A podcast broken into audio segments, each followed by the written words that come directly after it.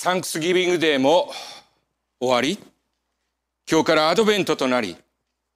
私たちはこれからイエス・キリストの誕生を待ち望みます。イエス・キリストの誕生とともに旧約聖書が始まると、新約聖書が始まるとするなら、このことは旧約聖書から新約聖書へと時が移り変わったことを意味します。旧約聖書には包み隠すことのない赤裸々な人間の姿が記録されています。目を塞ぎたくなるような姿がそこには記録されています。そう、そこには夫婦の問題、親子の問題、民族間の問題が山積みです。今日私たちが見聞きする秋分と何ら変わらない人の姿が旧約聖書には溢れているのです。テクノロジーは大きく進歩しましたが、人の心ということになりますと、私たちはそこに進歩を認めることができません。恋に応答して電気をつけてくれるテクノロジーを人間は開発しましたが、声をかけても機嫌が悪ければ返事をしないのが私たち人間です。暖房機器が厳しい冬から私たちを守ってくれるようになりましたが、人間はそのぬくもりの源なるガスのパイプラインを破壊すべくミサイルを撃ち込んでいます。旧約聖書における最重要な出来事は、神様が人間に立法を与えたということです。その立法に生きるのなら、私たちは道を踏み外すことなく幸いな人生を送れるはずでした。しかし、結論から言いますと、人間はその立法を守ることができませんでした。私たちには神の恵みと共に歩むことができるチャンスが与えられていたのですが、人は数千年に及んだそのチャンスを生かすことができませんでした。このことにより明らかになったことは、人間には立法を守る心、もっと言いますと、守ろうとする心がそもそもないということでした。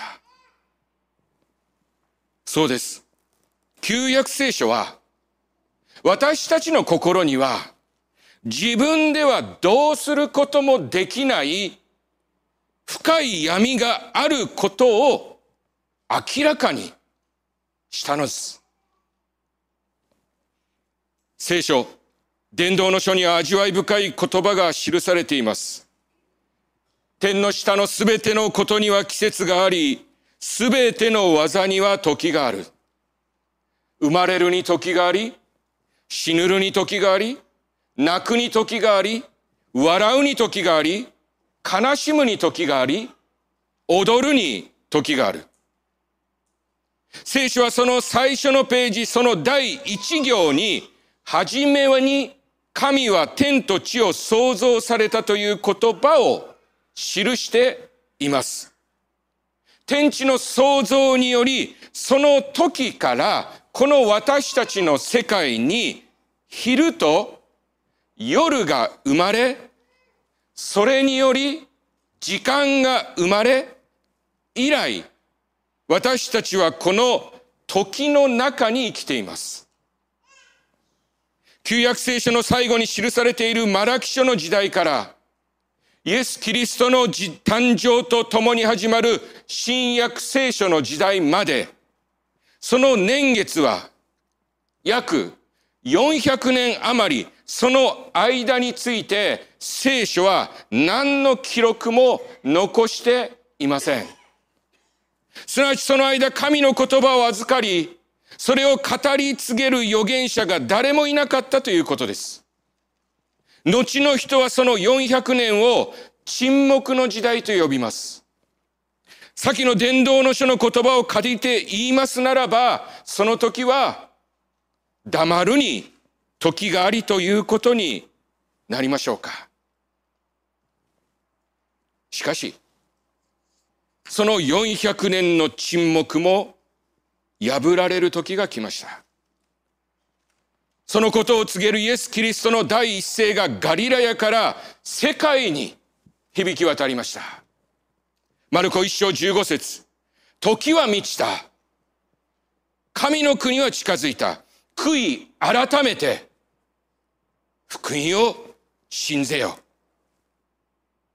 イエス・キリストのこの言葉は、私は今、あなたたちのもとに来た。時は満ちたのだ。神の国は近づいたのだ。悔い改めて、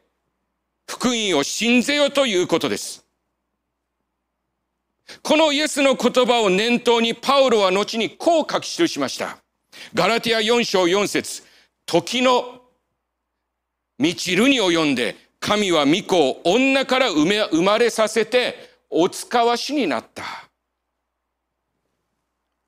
時が満ちた。The set time had fully come. というこの言葉は、すでに始まって継続されていることが、いよいよあるところに到達したということです。一滴の水がポタッ、ポタッとコップに落ちるのを想像してみてください。スズメの涙のような一滴の水は時間をかけてその器を徐々に満たしていきます。そして最後に、ああ、もうこぼれるという時が来て、その最後の一滴が落ちる時に、水は器から溢れ出ます。まさしく、そのような後にも先にもない時が満ちた瞬間、その時に神はイエス・キリストをこの地に生まれさせたのです。アドベントの最初の日曜日である今日、私たちの前にある一本のろうそくに点火がなされました。来週にはこのろうそくに加えてもう一本のろうそくにも点火し、12月25日のクリスマスサンデーにはすべてのろうそくに火が灯されます。そう。私たちはその時に一刻一刻近づいているのです。その時が満ちるのを私たちは待ち望みつつこれからの日々を過ごすのがアドベント対抗説です。それでは、イエス・キリストの誕生において、時が満ちたということは具体的にどのようなことなんでしょうか。イエス様が生きた時代というのはどのような時代だったのでしょうか。イエス・キリストはなぜあの時代に生まれたのでしょうか。あの時より300年早く生まれ、あるいは1000年後に生まれるということではなぜなかったのでしょうか時が満ちたという言葉、そこに至るまでの時の経過があって、プロセスがあって、初めて言い得ることができる言葉です。すなわち、この言葉は、その前の歴史と切り離すことができないのです。イエス様イエス様が生まれた時、それは、ローマ皇帝、カイザルが世界統一を成していた時代でした。そう、それは先に触れました。沈黙の時代に起きたことです。この場合の世界というのは文字通りこの全世界を示すのではなく、当時の地中海を中心とした世界のことです。それまでの世界は小さな国がひしめき合い、互いに虎視眈々と牽制し合って国と国の行き来が難しい時代でした。故にそのような状況でイエス・キリストがメッセージを発しても、それが隣国にもたらされることは非常に難しく、それは一地域限定のメッセージで、しばらくその地域にとどまるだけで、やがては消えてしまったことでしょう。ローマ帝国の支配については賛否両論いろいろありますが、確かに言えることは、この際立った力を持った帝国の支配が、それまであった国と国の境をすべて取り去り、その力ゆえにその全域において治安を保ったということです。人々はかつて越えることができなかった国境を越えて自由に四方八方に向かうことができました。考えてみてください。もしアメリカにある各州が独立しており、互いの州境では銃口が向けられており、他州に入ることができない、そこを通過することができないとしたら、西海岸にある物資を東海岸に届けることは困難を極めます。東海岸で発せられたメッセージが西海岸に届くことはないでしょう。しかしこの国がアメリカ合衆国として統一されているゆえに私たちはカリフォルニアからアリゾナ、そしてテキサスと物資は滞りなく運ばれていきます。そのメッセージは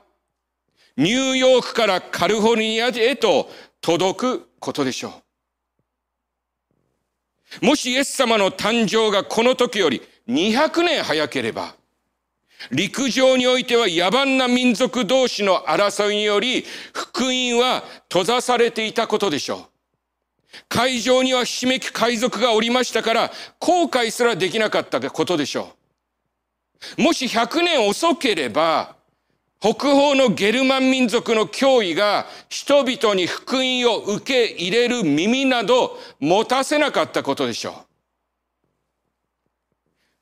このことについて、ドアの開閉というものがあるとしますのなら、まさしくイエス様の誕生と、後にそのキリストのメッセージを携えて世界に出ていく者たちのために、その時だけドアは開いたのです。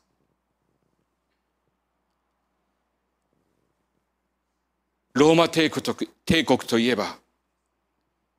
その建築技術の高さで有名です。私たちは歴史の授業でその驚くべき建築物について学びました。ローマの皇帝カイザルが何よりも力を注いだのは道を作ることでした。その情熱と功績はすべての道はローマに続くということわざとなるほどに徹底しておりました。カイザルのもとで何万人もの労働者が額に汗してローマ帝国のためにカイザルの軍隊を運び、カイザルのための物資を運ぶためにこの道は作られたのです。全世界に網の目のようにこの道は続いたのです。しかし、その時の誰がその道を使ってパウロやキリストの弟子たちが福音を携えて世界に出ていくことを想像したことでしょうか。カイザルも実際にその街路工事のために石を運んだ石膏たちも自分たちが各地に張り巡らしたこの道がまさか福音伝道のために用いられるとは思わなかったことでしょう。この世界統一を成したローマ帝国はそれまでバラバラであった周りの国々にまたもう一つの影響を与えました。それはローマ帝国がラテン語とともにギリシャ語を世界の言語に据えたということです。当時多くの人たちがギリシャ語を第二の言葉として用いていました。ギリシャ語はアテネの街頭でもガリラヤの丘でもローマ、スペインでも使われていました。そうすることにより、ローマ帝国は驚異的な経済発展を勝ち取ることができたのです。新約聖書の著者たちは、このギリシャ語を用いて、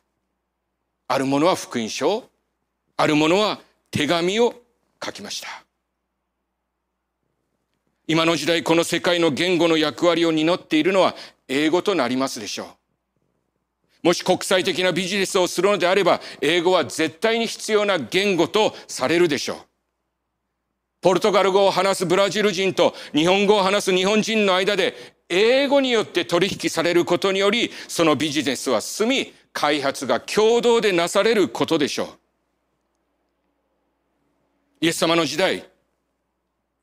言葉を媒体として伝えられる福音に関して、各地方にそれぞれ異なった言葉があったとしたら、福音を伝えられることは困難を極めたことでしょう。その時、人々はまさかギリシャ語という言語が全世界に福音を伝えるための欠かせない力になっていたことを想像しなかったことでしょう。ギリシャ語という言葉に託された福音は世界にあまねく広まったのであります。ここまでお話しましたように、ローマ帝国は確かに繁栄と巨大な影響力を持ち、そこにはしばらくの平和があったのですが、その背後にはそのために犠牲になっている者たちがたくさんおりました。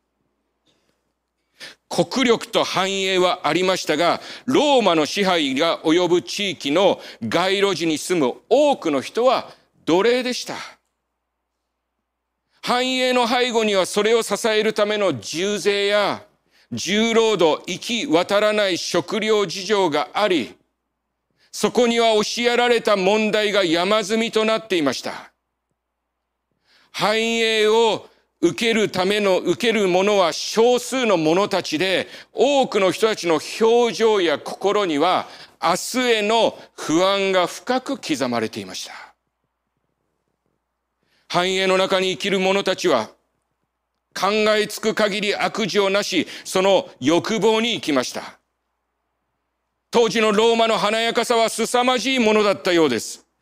皇帝や高官の屋敷においては、毎晩のように宴会が催され、この時に今流行りの美食ということに目が向けられました。彼らの食卓には世界中の珍味が並べられ、彼らはそれを一通り食べた後に、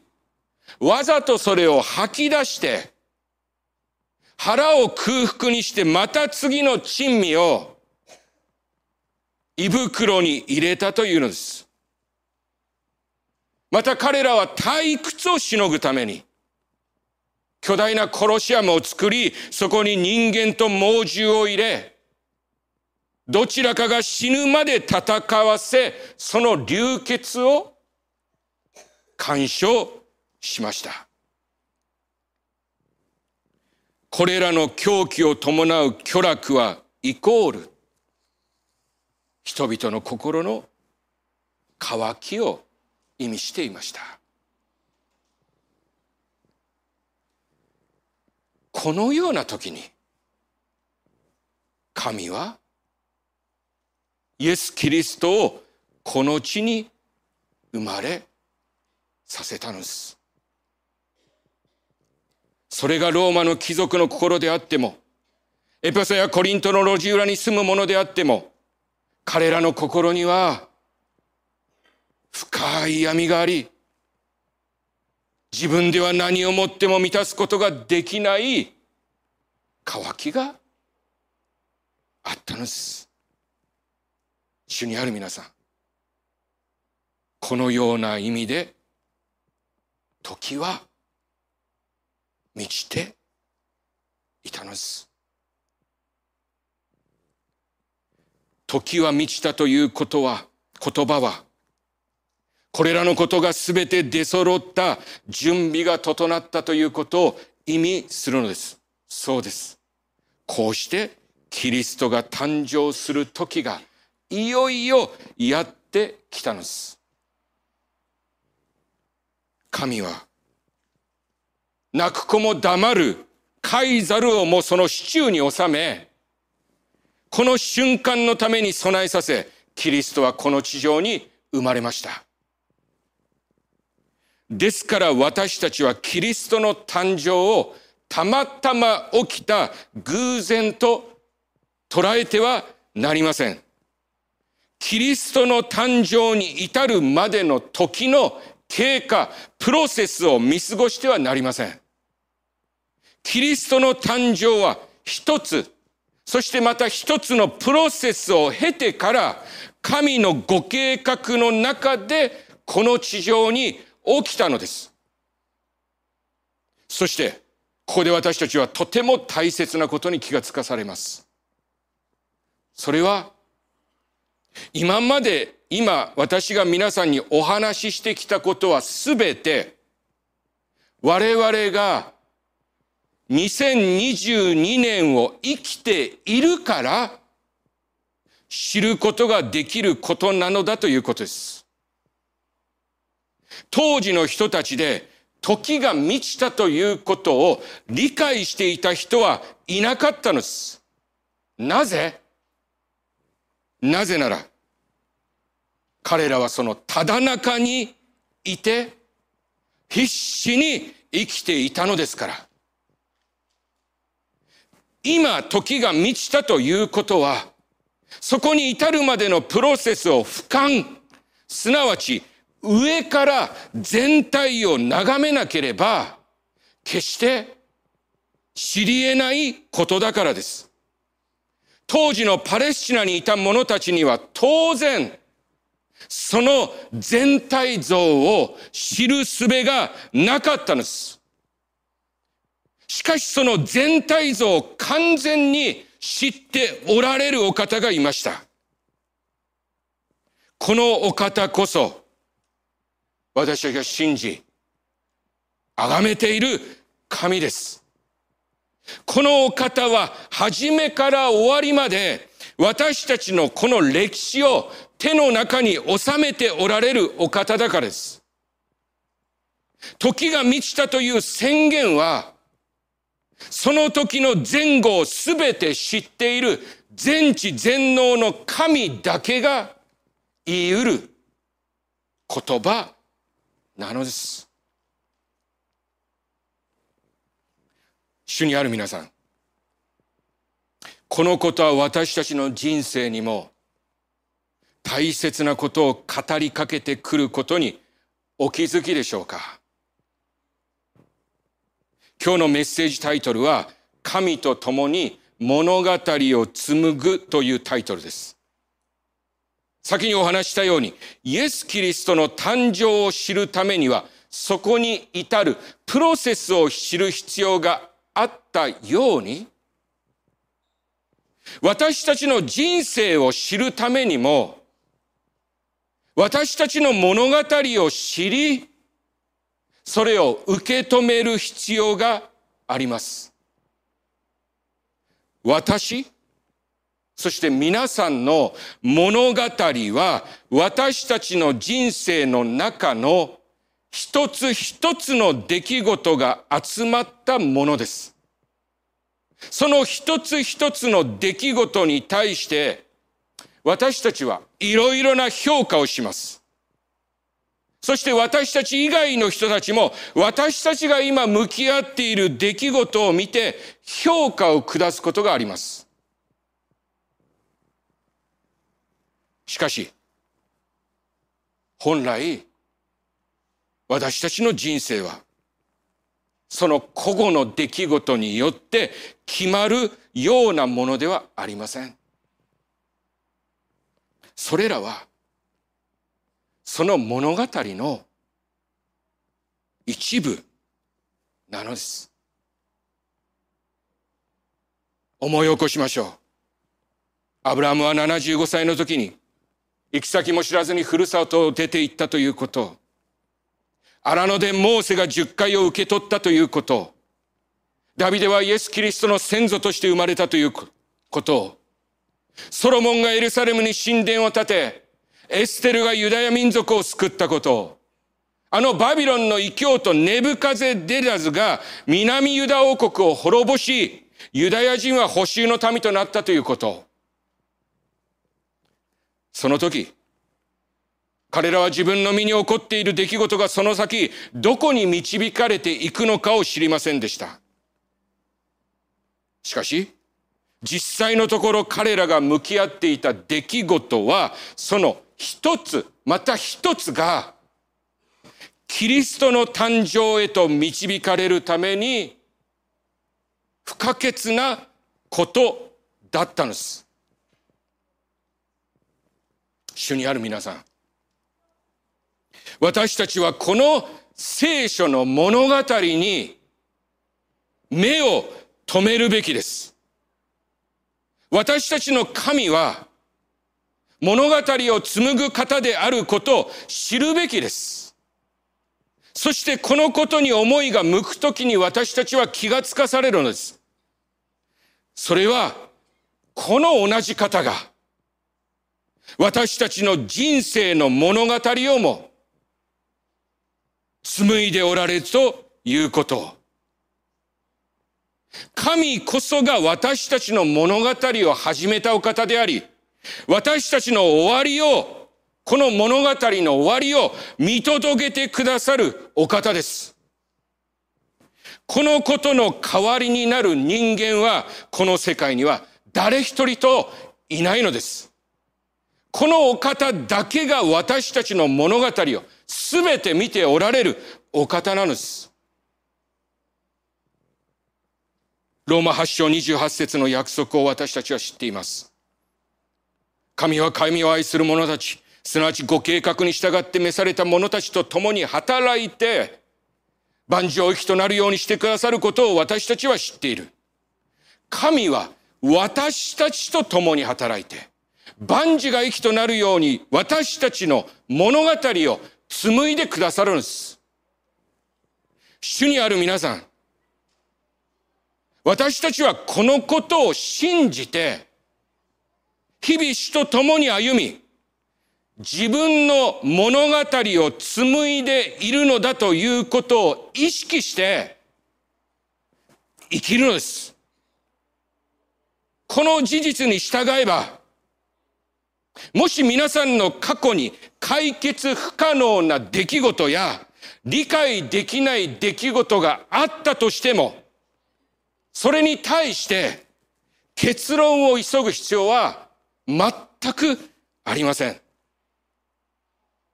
神様はこれらの出来事を私たちと共に働いて、それらをも込みで、私たちの最善の物語を紡いでくださるお方なのですから。全知全能の神と共に生きるということは、私たちの人生の全容を見ておかれ、おられる方のご計画の中に、自分の人生も置かれているということを知ることです。このお方が最善と思われる時と方法によって私たちの人生を導いておられるということを信じ、このお方に全てをお委ねすることです。もし今私たちの願いが叶わないということがあったとしても、それが私たちの人生の旅路のプロセスの一つであると受け止めることは、私たちにとってとても大切なことです。あなたは自分の人生に起きた出来事に対して自分でそれをジャッジしているかもしれません。しかしそれは時期早々のジャッジメントです。誰かがあなたの人生をジャッジしているかもしれない。私たちはそのことで心悩む必要はありません。ジャッジしている彼らはあなたの人生に責任を取らないのですから。私たちが徹することは今もこれからも神の御天の働きからこの心の目を離すことなく生きていくことです。神と人間が紡いだ聖書の物語を私たちが知るときに、私たちの物語の中にも確かに神は介入されているのだということを知ることができるのです。クリスマスについてヨハネはその日のことをこう表現しました。ヨハネさんの16。神はその一人子を賜ったほどにこの世を愛してくださった。それは御子を信じる者が一人も滅びないで永遠の命を得るためである。この言葉は私たちにイエス・キリストの十字架を思い起こさせます。しかし同時に私はこの言葉からイエス・キリストが寝かされた会話桶を思い出します。そうです。クリスマスこそが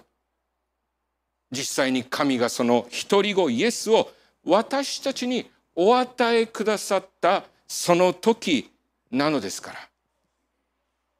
神の一人子が人の物語の中に身を投じてくださった、そんなとんでもないことをされた、その神の動機は、モチベーションは何かそれは、私たちに対する神の愛です。神の愛です。この人の歴史のただ中に時が満ちてお生まれくださったイエス様は私たちに約束されました。また28の20、見よ私は世の終わりまで、いつもあなた方と共にいるのである。私たちの人生を始められた神は、この世が終わるまで私たちと共にいてくださる。この神の愛と共に、神と共に、イエス・キリストと共に、精霊と共に、神が与えてくださっているこの日々を生きていこうではありませんか。主と共に私たちの物語を紡いでいこうではありませんか。お祈りしましょう。Let's pray.